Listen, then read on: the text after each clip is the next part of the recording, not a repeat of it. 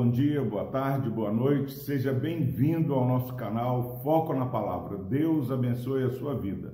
Estamos meditando no Salmo 139. Hoje já estamos é, no versículo 4 do Salmo 139. Diz o seguinte: a palavra do Senhor. Ainda a palavra me não chegou à língua, e tu, Senhor, já a conheces toda. Glória a Deus pela sua palavra. Nós estamos é, caminhando e meditando no Salmo 139 e este salmo é uma oportunidade para conhecermos mais quem é o nosso Deus e quem nós somos.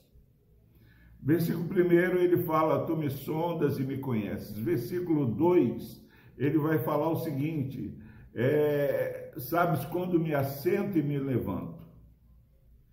Versículo 3: Esquadrinhas o meu andar e o meu deitar, conhece todos os meus caminhos.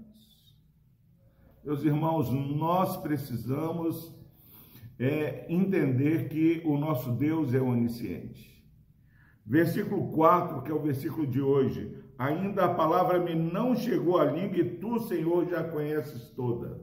Meus irmãos, por que é imperativo conhecermos o nosso Deus e nesse início, nos seis primeiros versículos do Salmo 139, nós aprendemos sobre a onisciência do Senhor, a grandiosa onisciência do nosso Deus, o Deus que sabe todas as coisas, o Deus que a palavra que você vai falar, que eu vou falar, daqui a um segundo, Deus já sabe.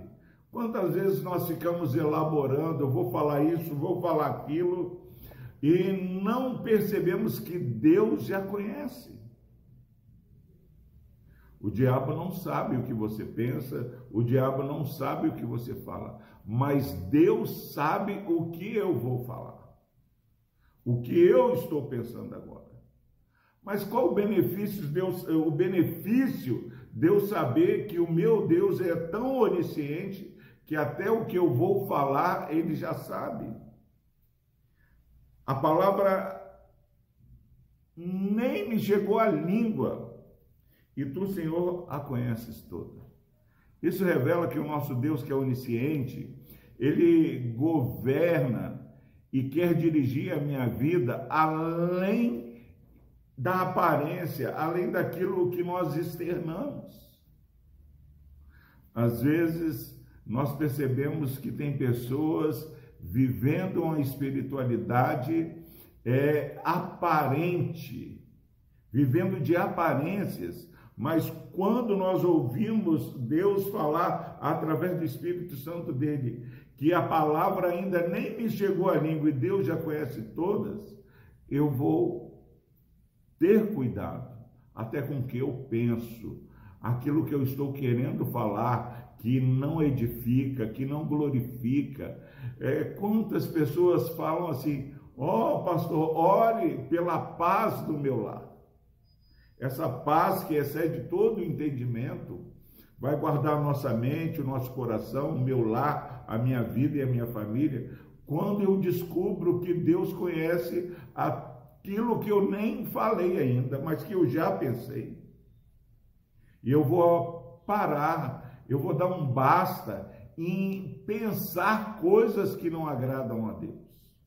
Quantas vezes nós estamos pensando mal do nosso irmão e pensando mal do Deus que nos criou? Quantas vezes nós estamos caminhando revoltados? Ah, eu estou enfrentando um problema. As pessoas perguntam para mim, eu falo assim: tudo bem, tudo bem, não, meu irmão. Precisamos viver uma vida é, é, sincera. Olha, eu estou passando por um problema na minha família. Eu sei que Deus cuida de mim, mas isso tem afligido meu coração. Agrada a Deus quando nós é, verbalizamos com temor, não revoltados contra Deus, mas falando para Deus daquilo que verdadeiramente estamos sentindo. Deus ele conhece a nossa estrutura, ele sabe que nós somos pó.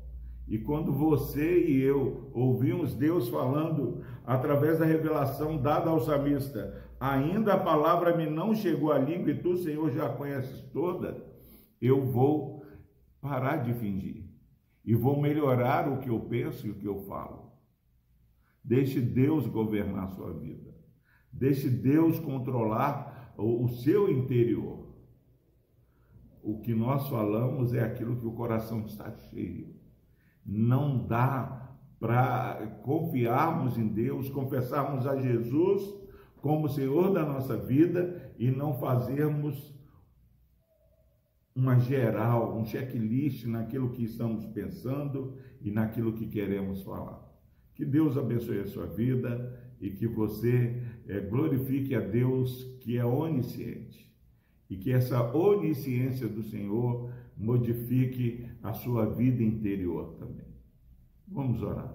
Deus amado, obrigado, ó Pai, porque o Senhor conhece, ó Pai, o meu pensamento. Obrigado a Deus, porque este conhecimento da tua onisciência me faz, ó Pai, é, celebrar uma vida mais santa, mais pura, é, não só exteriormente, mas uma vida sincera, um coração devotado e quebrantado aos teus pés. Se alguém, ó Pai, que tem caminhado é, revoltado no seu coração, no seu íntimo, que possamos confessar até aqueles pecados, ó Pai, que eh, são ocultos de maneira exterior, mas muitas vezes têm enfraquecido é, a ação do Senhor em nossas vidas. Deus amado, e que também essa onisciência. Acalme nosso coração, porque o Senhor sabe o que está acontecendo conosco e o Senhor tem cuidado de nós. Por Cristo Jesus, a Deus, abençoe esse irmão, essa irmã e essa família representada nessa audiência. Por Cristo Jesus, ó Deus, nós oramos e agradecemos. Amém.